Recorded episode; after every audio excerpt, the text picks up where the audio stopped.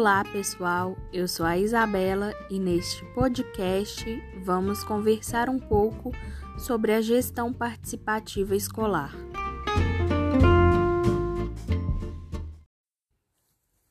A participação é um fator de qualificação e aprimoramento das políticas públicas ela possibilita que os planos, as políticas e os programas educacionais sejam construídos e implementados de forma mais sintonizada com as realidades locais e as demandas sociais de um município, estado ou país. A participação pode contribuir para a ampliação e qualificação dos parâmetros de demanda social por direitos, na formação cidadã e o fortalecimento de uma cultura democrática e solidária na organização da sociedade civil e na influência da, na tomada de decisão em questões de interesse público. Tomar decisões de forma coletiva pode significar ter que rever muitos aspectos da cultura escolar enraizadas em práticas autoritárias e centralizadoras. Para que haja participação de forma organizada e democrática, é fundamental que se tenha alguém responsável pelos processos de coordenação e de articulação entre os diferentes segmentos. Do mesmo modo, o encaminhamento e realização das ações decididas de forma participativa não prescindem do cumprimento das funções específicas da direção da escola, dos encarregados, da coordenação pedagógica, bem como dos professores e demais segmentos. Dessa maneira, alguns princípios devem orientar a construção de processos participativos na construção e revisão de planos de educação, fortalecendo a gestão democrática educacional. São eles: a igualdade, atuando no equilíbrio de direitos e responsabilidades entre os cidadãos, respeitando as diversidades. A diversidade, respeitando e considerando as distinções dadas por aspectos de gênero, geracional, raça e cor, de etnia, orientação sexual, pessoas com deficiência, entre outros. A justiça na defesa dos direitos humanos, econômicos, sociais, culturais e ambientais, buscando restaurar os direitos ameaçados e garantir a implementação dos direitos não reconhecidos ou criação de novos direitos. A liberdade, princípio que prevê a livre expressão, movimentação, atividade política de organização dos cidadãos. A participação na atuação da sociedade civil, do campo democrático, nos espaços públicos de decisão. A transparência no acesso universal às informações públicas por meio da disponibilidade inteligível ao conjunto da população. E no controle social no monitoramento do Estado por parte da sociedade civil que atua no campo democrático, entre os quais os movimentos sociais visando o controle das ações governamentais. Todos esses princípios nos ajudam a compreender as questões e possibilidades que estão colocadas para a construção e a revisão participativa. Bom, então, partindo deste entendimento, vamos agora refletir um pouco sobre a gestão democrática.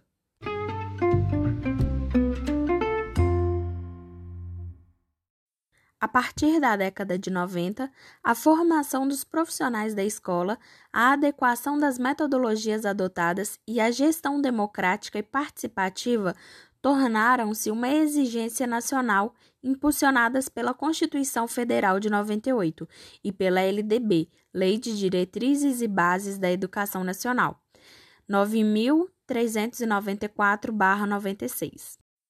E foi neste contexto que surgiu a concepção de que a gestão escolar é um espaço de articulação das ações desenvolvidas no ambiente escolar, cuja responsabilidade alcança as dimensões necessárias para criar condições adequadas ao alcance dos objetivos estabelecidos coletivamente.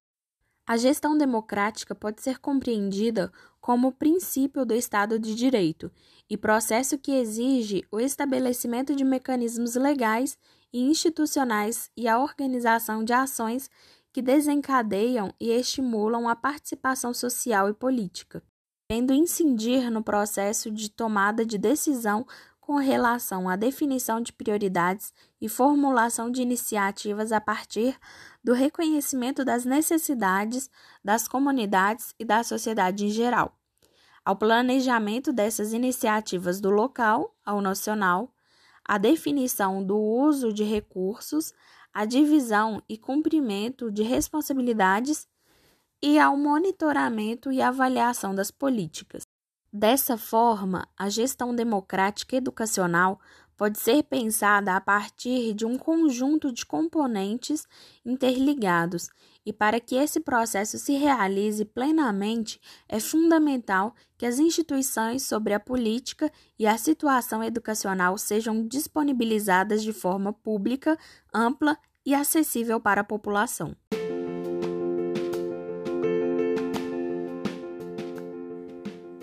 Bem, então para finalizar, vamos ao envolvimento de jovens nas políticas educacionais. No Brasil, foi a partir da Constituinte que se viu os primeiros movimentos de participação não apenas de jovens, mas de crianças e adolescentes. A criação de conselhos de direitos estabelecida na Constituição de 88 foi mais uma das conquistas obtidas neste momento de intensa mobilização social pela democratização do Estado brasileiro. As legislações específicas sobre os direitos das crianças, adolescentes e jovens também afirmaram novos paradigmas na percepção desses sujeitos como detentores de direitos a partir do reconhecimento de suas especificidades etárias.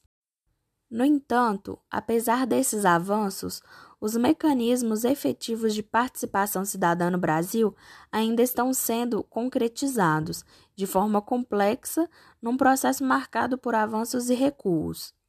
No que se refere especificamente às crianças e aos adolescentes, ainda são recentes, dispersas descontínuas as iniciativas que consideram suas vozes e interesses na elaboração e implementação de políticas públicas que digam respeito a seus direitos. Mesmo com tais limites, o país possui um acúmulo importante no desenvolvimento de experiências participativas com crianças e adolescentes em escolas, organizações sociais e comunidades.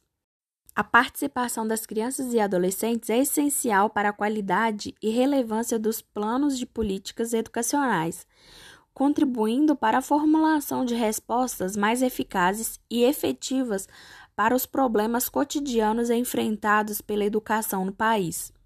Tal participação traz novos pontos de vista, amplia a compreensão dos problemas e levanta recomendações importantes a partir de quem vive na pele as dificuldades e as possibilidades das escolas em seu dia a dia. Com processos participativos adequados e comprometidos com a afirmação das crianças e adolescentes como sujeitos de direitos, fortalece a gestão democrática promove-se a ampliação do que se entende por cidadania e desenvolve-se uma cultura democrática que questione as relações autoritárias do mundo adulto. A educação é um dos temas centrais para as crianças e adolescentes. Portanto, ao envolvê-los nos processos de decisão sobre a escola e as políticas educacionais, a sociedade se estrutura para melhor protegê-los, apoiando-os nos seus desenvolvimentos integral e encorajando-os a ter motivação e ferramentas para se organizar, defender seus interesses e denunciar violações. Por fim, podemos pensar como construir a participação nos planos de educação. Os processos de envolvimento da criança e adolescente exigem modos de trabalhar que ajudem a fortalecer a autoconfiança de meninos e meninas de diferentes idades e habilidades, para que eles possam sentir que são capazes de contribuir e saber que têm uma experiência e pontos de vistas que importam no debate. Deve-se levar em conta que as crianças e os adolescentes devem ser abordados como sujeitos de direitos deve-se ter atenção em não expor as crianças e adolescentes a situações constrangedoras ou que gerem algum tipo de vulnerabilidade durante o processo. É fundamental assegurar que o trabalho a ser desenvolvido com as crianças ou adolescentes é em nome de seus interesses e não lhes causará nenhum dano. Deve-se ter cuidado e sensibilidade ao interpretar conceitos, linguagem, pontos de vista das crianças e adolescentes, que são muitas vezes distantes da compreensão do adulto. A participação de crianças e adolescentes é voluntária, nunca forçada. Eles têm direito de dizer não. A participação de crianças e de adolescentes está vinculada a processos de empoderamento, compreendidos como aqueles que visam o fortalecimento da autoconfiança e da capacidade de indivíduos e coletivas para o exercício do poder de forma democrática. Um ambiente amigável é fundamental para que as crianças e adolescentes se sintam confiantes e exprimam situação de segurança, acolhimento e encorajamento para sua participação. A qualidade da participação da criança e do adolescente e suas habilidades para se beneficiarem dela é fortemente influenciada pelos esforços para criar um ambiente positivo para sua participação. O importante também é que o envolvimento de crianças e adolescentes na construção do plano de educação não se esgote no levantamento de propostas para o documento, mas os estimule a desenvolverem uma participação permanente a continuarem participando de outros processos cidadãos e a organizarem em grêmios estudantis, grupos de teatros, grupos de dança como hip hop, bandas, times e outros muitos coletivos. Então, pessoal, vamos ficando por aqui. Por hoje foi só. Espero que tenham gostado.